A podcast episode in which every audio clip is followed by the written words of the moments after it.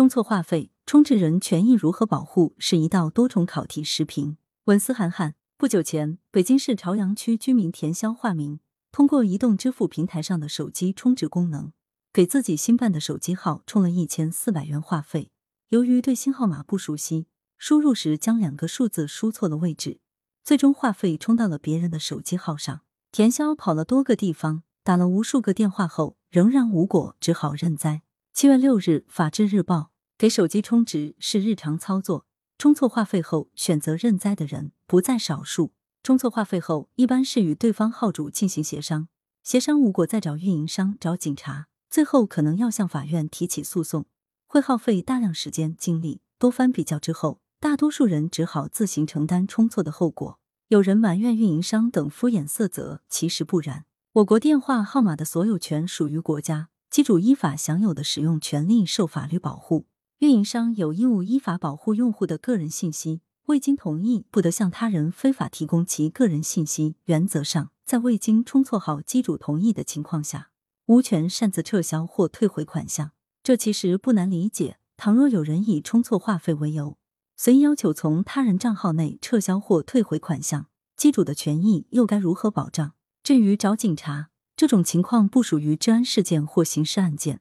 派出所也只能给对方打电话进行协商，如果对方拒绝，警方多数情况下也难以对其采取强制行动。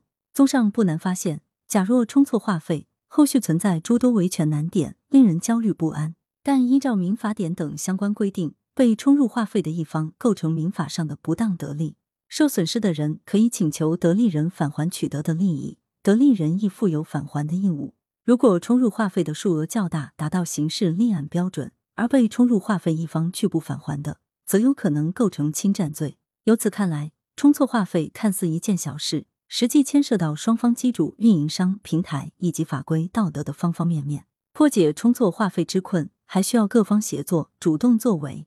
作为第一责任人，人们在给手机充值时，要仔细核对手机号码，尽量避免充错，免得给自己和他人带来不必要的麻烦。发现充错时，要妥善与对方沟通。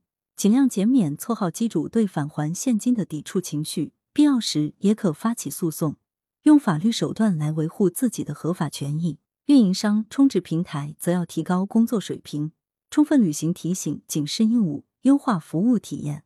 还可以尝试通过充值流程设置提示核对环节，帮助双方将充错的话费进行账号间互转等方式，努力降低用户充错话费的风险。对于收到错充话费的一方，这个金额一般不大，但却是一道关于法律与道德的考题。君子爱财，取之有道。面对他人因失误给予的意外之财，在面对追讨时，将心比心，还是返还为佳。如若执意拒绝返还，想据为己有，不仅私德有亏，还有可能构成侵占罪，面临诉讼之累。于法于情，实不可取。羊城晚报时评投稿邮箱：wbspycwb 点 com。来源。羊城晚报羊城派。责编付明图王俊杰。